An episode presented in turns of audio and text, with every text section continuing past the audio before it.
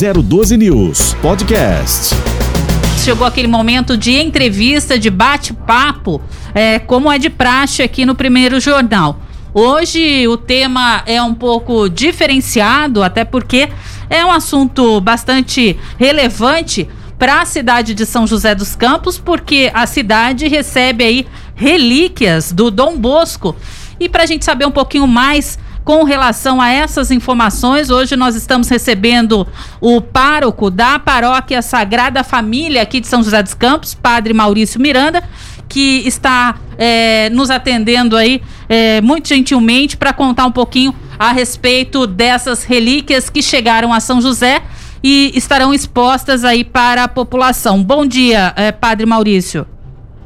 Muito bom dia, Ellen, bom dia, Marcelo, e bom dia, ouvintes da 012 News. Um prazer estar com vocês.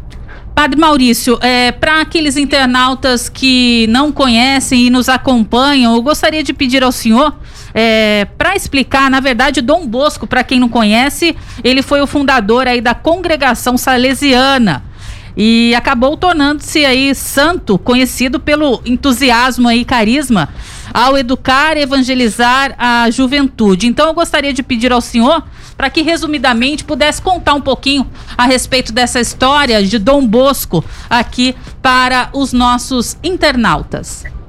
Sim, claro, Ellen. Uh, Dom Bosco, conhecido Dom Bosco, na verdade era um sacerdote católico nascido em 1815, viveu durante o século XIX no norte da Itália.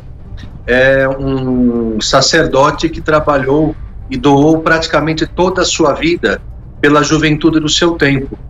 É, no norte da Itália, no início do século XIX, nós estamos em plena revolução industrial e as cidades, os espaços urbanos enchendo-se é, de jovens que buscam melhores condições de vida ele se dedica à educação desses jovens e educação entendida em todas as suas dimensões, não só educação religiosa, mas educação é, formal, profissional também.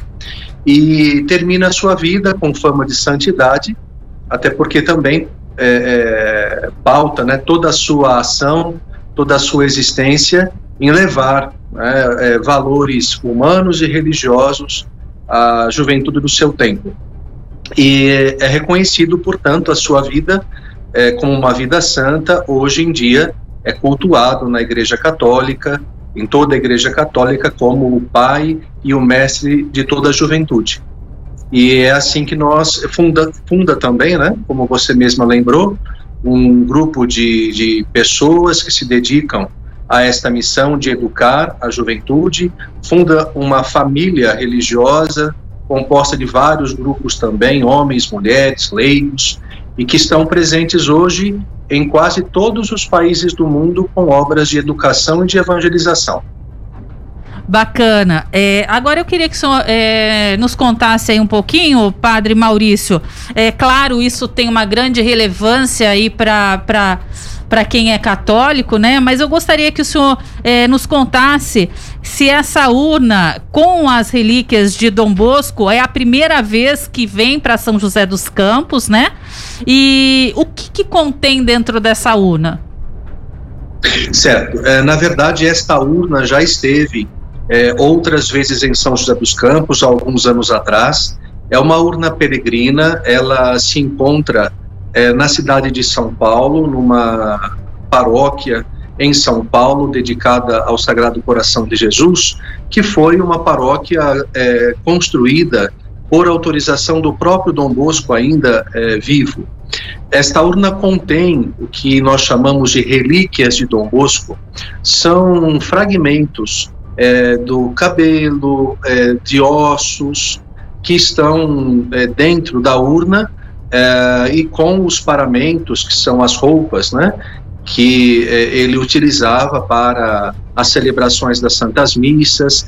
Trata-se, portanto, de um material de devoção. Uh, ela vem, todo esse material vem numa urna é, de vidro e é colocada à veneração pública. Uh, neste momento, ela já se encontra em São José dos Campos, está fazendo uma peregrinação, atualmente agora nesses dias está na paróquia São João Bosco, que é ali no Urbanova, uma paróquia dedicada a ele, e depois ela chega aqui na Paróquia Sagrada Família, neste próximo sábado, onde teremos uma vigília com a juventude, de sábado para domingo, e fica conosco durante toda a novena que dedicamos a ele, os nove dias, de 22 a 31 de, de agosto. Mas se trata de uma urna de vidro com a imagem de São João Bosco e as relíquias, que são, como disse, esses fragmentos de cabelo, de ossos, além dos paramentos que ele utilizava nas santas missas que celebrava. Trata-se de um material de devoção. Bacana. Ah, agora, depois dessa peregrinação toda aqui pela cidade de São José, essa urna retorna para São Paulo ou ela vai daqui de São José seguir ainda para alguma outra eh, cidade do Vale do Paraíba?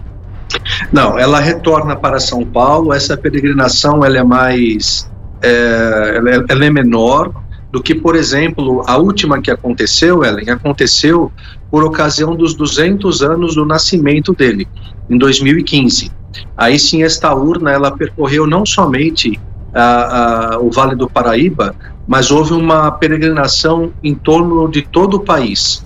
No momento, neste ano, não. Este ano nós estamos recebendo essa urna apenas aqui em São José dos Campos. É, é, se tratando do Vale do Paraíba, né? Ela veio da cidade de Campinas e está fazendo uma pequena peregrinação, porque é em agosto que nós nos recordamos da data do nascimento de Dom Bosco. Ele nasceu no dia 16 de agosto e durante todo o mês de, é, todo o mês de agosto nós nos recordamos da sua é, pessoa, da sua presença e da sua mensagem a todo mundo é, é, da educação e todo mundo católico também. Então ela faz uma peregrinação um pouquinho mais curta. Ela está apenas em São José dos Campos e depois, terminado o mês de agosto, ela retorna à cidade de São Paulo.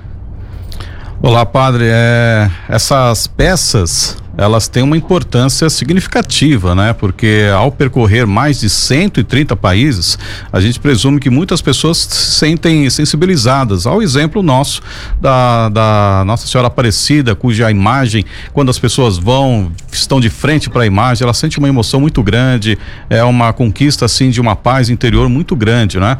O senhor acredita que é, essa, essas peças também elas têm esse, essa sensi, essas, elas trazem essa sensação, elas elas trazem essa, esse motivo de uma devoção maior da pessoa aí, querer conhecer e se sentir um pouco mais aliviado em seus corações?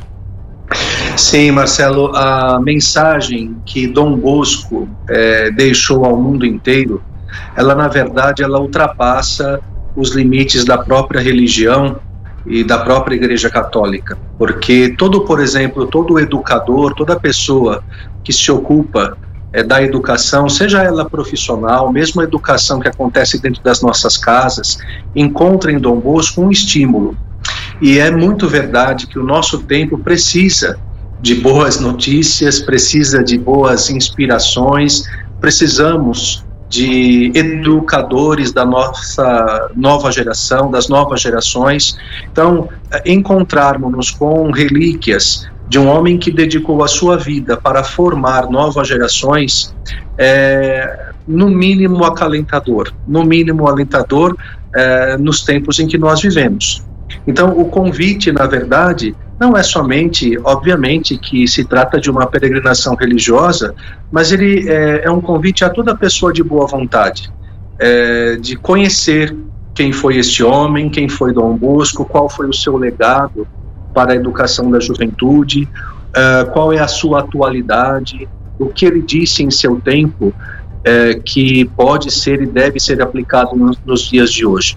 Uh, eu diria, Marcelo, que contemplar as relíquias de Dom Bosco, entrar em contato com a sua obra, com seus escritos, conhecer a sua vida, é uma grande oportunidade aos homens e às mulheres de hoje de educarem as novas gerações para o mundo novo que nós tanto queremos. Perfeito. Agora é para que a pessoa, o cidadão aqui joseense tenha a noção da importância, para quem não sabe, que já esteve aqui, para quem não conhece ainda a quem está chegando agora na cidade, a importância de Dom Bosco. Essa peregrinação, então, padre, ela segue por 130 países, né? Ou seja, tamanha a importância e a representatividade que Dom Bosco tem, né, principalmente nas instituições de ensino. E o senhor tem uma noção mais ou menos de como é organizada essa essa essa, essa peregrinação para seguir em cento, sim, mais, de 100, mais de 100 países. Como é feita essa peregrinação? É, como é, é organizada essa e quem organiza essa, esse, essa peregrinação por todos esses países, dessas peças tão importantes? Sim, esta peregrinação é, que foi realizada por mais de 100 países, né, quase 130, como você disse, ela aconteceu é, por ocasião dos 200 anos do nascimento dele. Isso foi uh, seis anos atrás, em 2015. Esta organização foi uma organização eh, mundial do Centro da Congregação Salesiana, fundada por Dom Bosco, e esta urna, na verdade, ela percorreu os cinco continentes. É, depois que isso aconteceu, é, esta urna ela está presente no momento na cidade de São Paulo e neste mês de agosto tem feito uma peregrinação pequenina, como disse, né? Ela esteve na cidade de Campinas, agora em São José dos Campos, e deve depois, no dia 31, é, retornar à cidade de São Paulo, onde ela fica ali, permanece ali, é, no Santuário do Sagrado Coração de Jesus. Mas esta peregrinação em 2021, ela é uma peregrinação menor, né? é fruto daquela que aconteceu por ocasião dos 200 anos do nascimento dele. Agora, é, Padre Maurício, eu ah, falando aí, logicamente, com relação à importância de Dom Bosco, eu gostaria de saber o que o senhor poderia destacar aí de mais importante no método de Dom Bosco para o ensino uma vez que ele se destacou muito é, na evangelização aí dos jovens. O que o senhor poderia destacar para gente desse método de ensino de Dom Bosco? Uh, Ellen, o método de ensino de Dom Bosco é conhecido pela prevenção que ele utiliza eh, durante toda a arte do, de, do educar. Nós chamamos de sistema preventivo de Dom Bosco a raiz, né, a alma daquilo que ele realizou em educação. Uh, para Dom Bosco, o importante era evitar que os nossos jovens, que as nossas crianças caíssem no erro, caíssem no abandono e, portanto, todo o método educativo dele é, está construído a partir de iniciativas que possam é, evitar que a juventude se perca, que a juventude caia.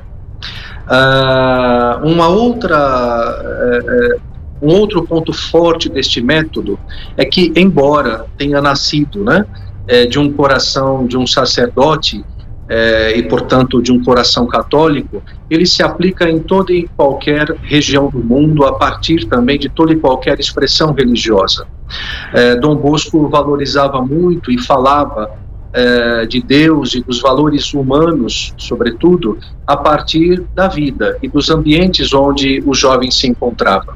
Por isso é que eh, o seu método educativo, a sua maneira de ver o mundo, a sua maneira de ver a vida, ela é admirada não somente por católicos, mas por todas as pessoas que envolvidas na educação entendem que o caminho proposto por ele é um caminho extremamente atual a partir do cotidiano, a partir da vida que nós eh, levamos e dos, do contexto onde nós nos encontramos, não somente é possível educar para os valores, mas eh, eh, é possível levantar uma nova geração que acredita neste caminho e que saiba propor o mesmo caminho a todos os homens e mulheres de boa vontade.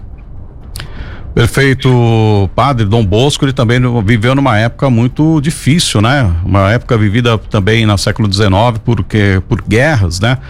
Em 1866, a Itália eh, se uniu à Prússia por uma guerra localizada lá onde contra a Áustria na época, anexando o bloco de Veneza ao bloco italiano. Então foi uma época muito conturbada, uma época muito difícil. No século XIX, uma, uma guerra dessas proporções deve ter gerado para a sociedade eh, local uma muita muita complicação, assim como toda várias guerras que tivemos também no século XIX em toda a Europa, várias revoluções. Né? O senhor acredita que essa situação deprimente deva ter sido um dos fatores também que impulsionaram assim a, os pensamentos e a, e, a, e a ação humanitária do Dom Bosco? Sem dúvida alguma, Marcelo. Ele, inclusive, é um dos primeiros santos que se utiliza na sua época da imprensa escrita para educar os seus jovens. Uma das suas obras está é, justamente endereçada a, a, propor aos jovens uma leitura da própria história. Uh, é ele quem escreve uma história eclesiástica para os seus jovens, ou seja, é, é, entendendo a ação da igreja dentro é, das, da, da, história do seu tempo, do contexto do seu tempo. É Dom Bosco, por exemplo, que em parceria com a sociedade da sua época redige é, os primeiros contratos de trabalho para você ter uma ideia do avanço dele na época né, em que se encontrava, os primeiros contratos de trabalho com uh, os, os, adolescentes e os jovens do seu tempo. Uma das revoluções né, que ele assiste no seu contexto é a industrial. Uh, ele está, ele nasce, né, ele está atua, eh, atuando na cidade de Turim, ao norte da Itália, como disse anteriormente, que recebe uma massa gigantesca de jovens que vinham do campo, buscando melhores condições de vida. Estes jovens é, é, trabalhavam, nós estamos falando de um tempo onde as leis trabalhistas praticamente não existiam, esses jovens trabalhavam é, mais de 15, 16, 17 horas por dia e não encontravam nenhum lugar onde morar. É Dom Bosco, por exemplo, que se preocupa em oferecer-lhes um, uma educação profissional em é, entrar, como eu disse, em contato com esses empregadores, em redigir é, pequenos esboços contratuais. Então, de fato, é um homem uh, uh, não só para além do seu tempo, mas no seu tempo ele soube ler as dificuldades do seu contexto e soube educar o jovem a entendendo essas dificuldades transpô-las. Por isso, a, o legado de Dom Bosco é tão atual o sistema educativo dele continua nos pedindo para olhar para o nosso contexto, ler o contexto onde nós atuamos e oferecer aos nossos jovens maneira de interagir com o contexto e de modificá-lo. Prefeito Padre, o senhor tocou no assunto assim muito relevante, né? era um, inclusive um dos destaques meus, assim, de como esse esse homem estava realmente, como o senhor disse, à frente do tempo dele, né? Em 1853, pelo que nós apuramos, ele criou uma escola profissional que tinha oficinas de alfaiataria, oficina de marcenaria, mecânica, tipografia. Ele também é uma pessoa que realmente estava além das questões religiosas, humanitárias, ele também estava envolvido, justamente como o senhor diz, diz nessa questão prática da vida da pessoa, ajudá-la, impulsioná-la a seguir profissões, impulsioná-la a seguir uma forma de ganhar a vida se qualificando, né? Bem assim, é, bem assim atípico, né? Para, para a época e que ele teve uma visão muito assim empreendedora, né? Exatamente. É por isso que nós dizemos que o sistema educativo de Dom Bosco é parte da ideia de uma educação integral. E mais uma vez ele estava à, à frente do seu tempo, porque hoje em dia é que nós desenvolvemos esta ideia de que quem educa deve educar de maneira integral, porque é, é o ser humano é, é, o conjunto de todas essas relações, não somente religiosas, relações profissionais, relações educativas. Né? Uh, quando, por exemplo, você fala e recorda bem de que ele é, funda esses primeiros cursos profissionalizantes, você citou uma série deles, é importante, por exemplo, dizer que eram cursos de ponta para a época. Né? Ou seja, uh, o que ele desejava oferecer àquela juventude pobre e abandonada, se tratava de uma juventude pobre e desprovida, era o que havia de melhor é, é, é, no seu tempo. Né? Então, preparava profissionalmente aqueles jovens para que é, pudessem concorrer no mercado de trabalho de maneira é, igualitária. não é? Uh, e não somente, né, Marcelo, não era somente educação profissional, porque não, é, ele entendia já no seu tempo que não bastava colocar o jovem no mercado de trabalho, mas que o jovem é, entrasse no mercado de trabalho de maneira qualificada, até do ponto de vista é, humano, com valores humanos. Porque no mercado de trabalho, dizia Dom Bosco, não é, não, não vale tudo. Né? Nós precisamos entrar no mercado de trabalho é, com os valores humanos é, respeitados, com a dignidade humana respeitada e fazer do trabalho um caminho para a humanização das relações. Então, num contexto, por exemplo, onde você, um contexto marcado, aliás, né, pela, pela exploração do trabalho infantil, do trabalho juvenil, é Dom Bosco que começa a dizer que o trabalho era importante sim, porém ele era a base de uma sociedade justa, igualitária. Então você percebe no sistema educativo de Dom Bosco uma série de valores é, muito além do seu tempo e extremamente atuais. E aí faço o link com o que é, falava agora há pouco para Ellen. Por isso é que é, olhar para Dom Bosco e tentar conhecê-lo melhor é, é um convite que se faz aos homens e às mulheres no nosso tempo. Verdade, assim, a história de Dom Bosco literalmente se confunde com a história do Brasil, padre, porque o Brasil recepcionou a partir de 1870 uma, uma quantidade grande de, de italianos que vieram viver a vida no Brasil, fugindo de, de dificuldades na Europa, de possibilidades de guerras na Europa. E a imigração dos italianos do Brasil aconteceu justamente na época em que Dom Bosco estava vivo, estava atuante e realmente ele impulsionou muita gente, incluiu muitas dessas pessoas, desses jovens, ou que depois já se tornaram adultos, que passaram pelo conhecimento, passaram por essas oficinas, esses empreendimentos eh, impulsionados por Dom Bosco. Muito provavelmente, muitos deles trouxeram esse conhecimento para conseguir trabalho aqui no Brasil, numa época em que a escravidão já a escravidão no Brasil tinha sido abolida, então muitos imigrantes passaram a vir para o Brasil tanto imigrantes italianos, aqui principalmente na região de São Paulo, como no, no, no Rio no, no, sul do país. Então a participação dele efetivamente deve ter trazido realmente esse trabalho efetivo aqui pra gente, né, padre? Exatamente, Marcelo, e não somente isso. Se fosse isto, já seria uma grande contribuição. É, porém, nesta mesma época, entre 1870, década de 70 e de 80 do século XIX, os próprios salesianos de Dom Bosco, que são aqueles que pertencem a este grupo religioso, a esta congregação por ele fundada, é, chegam ao Brasil. Nós chegamos ao Brasil é, na década de 80 desse século XIX, é, portanto, junto desta, desta, desse fenômeno migratório que você, é, a que você se refere. E rapidamente nos espalhamos ao longo de todo o país. Hoje, por exemplo, os, os salesianos de Dom Bosco eh, estamos presentes em quase todos os estados brasileiros e mantemos nesses estados eh, diversas obras de natureza educativa, desde a educação eh, formal, digamos assim, básica, eh, abrangendo todas as, as faixas etárias, até educação universitária, educação profissional, centros juvenis, temos estas obras espalhadas em todo o país e continuamos a levar à frente o legado do nosso fundador, né, de oferecer condições a todo jovem de boa vontade para que eh, seja um, como ele dizia na verdade, um, um, um bom cristão e um honesto cidadão. Uhum, exatamente. E, a, e o legado de Dom Bosco, ele é, na prática, ele ocorreu aqui em São José dos Campos em muitas instituições de ensino, né? Que seguem essa linha, que seguem o exemplo. O senhor pode citar para a gente quais as instituições de ensino que, que se inspiraram na vida e a história de Dom Bosco?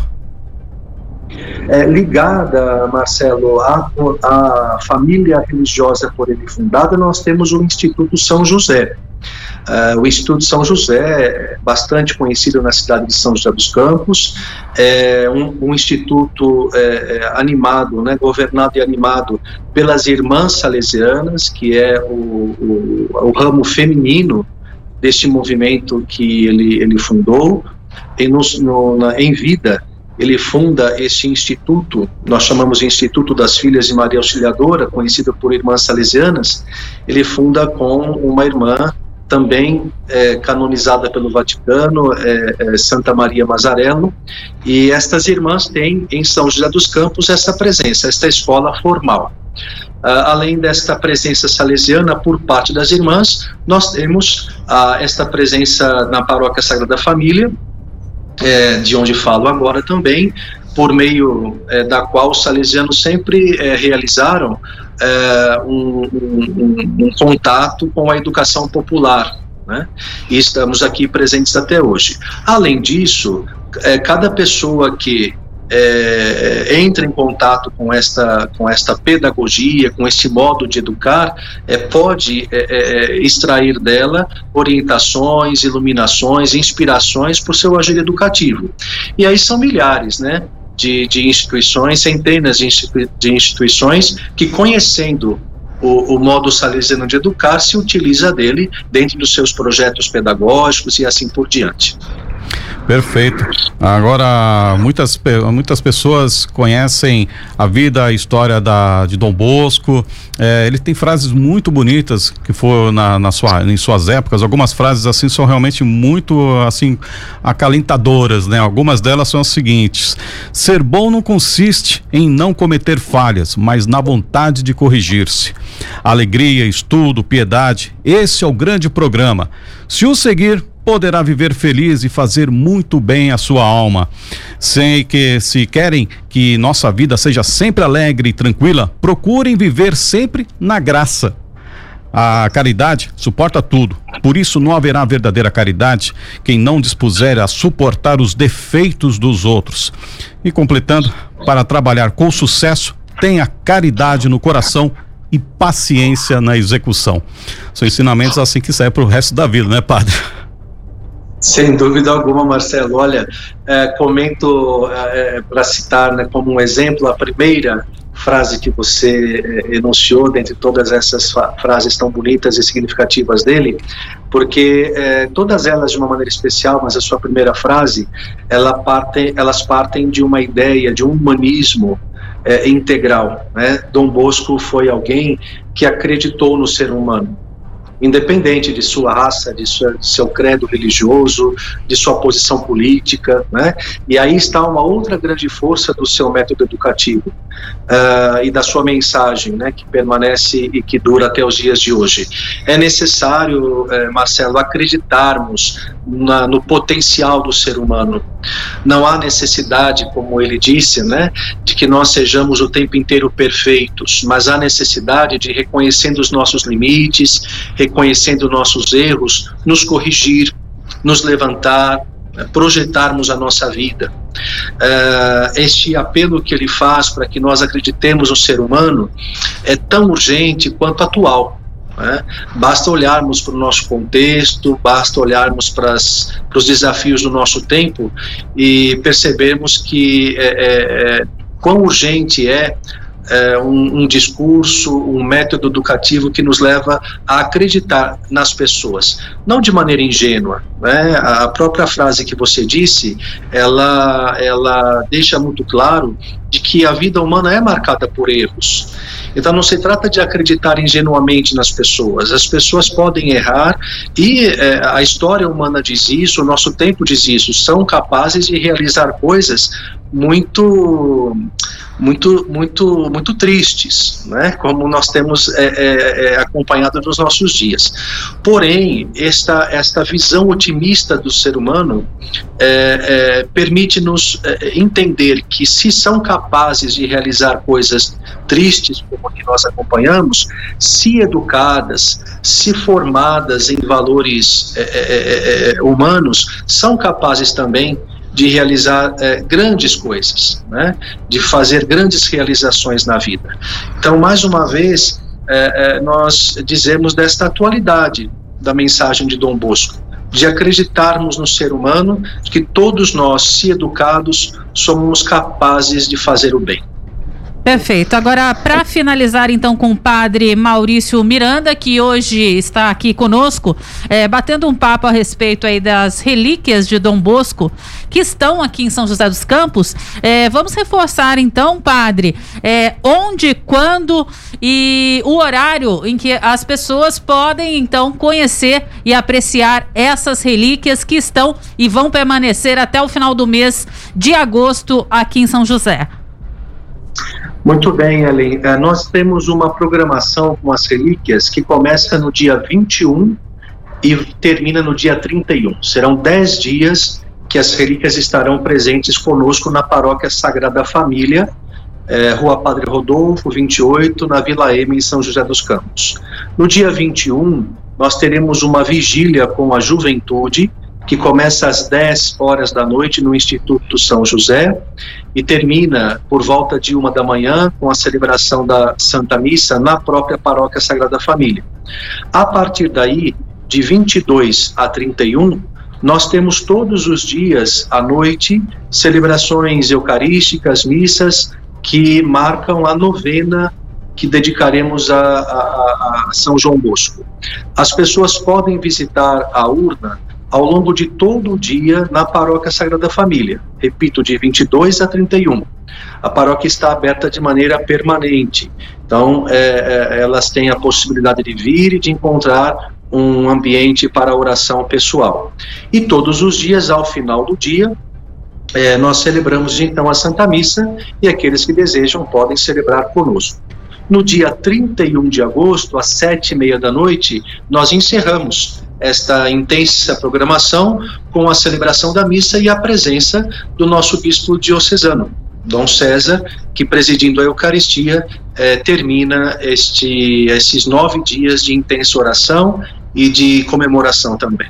Bacana. É, vale ressaltar que toda essa programação é, que acontece na paróquia Sagrada Família, embora estejamos aí numa flexibilização do Plano São Paulo um pouco maior, segue todas as regras com uso de máscara, álcool em gel e distanciamento, não é mesmo, padre?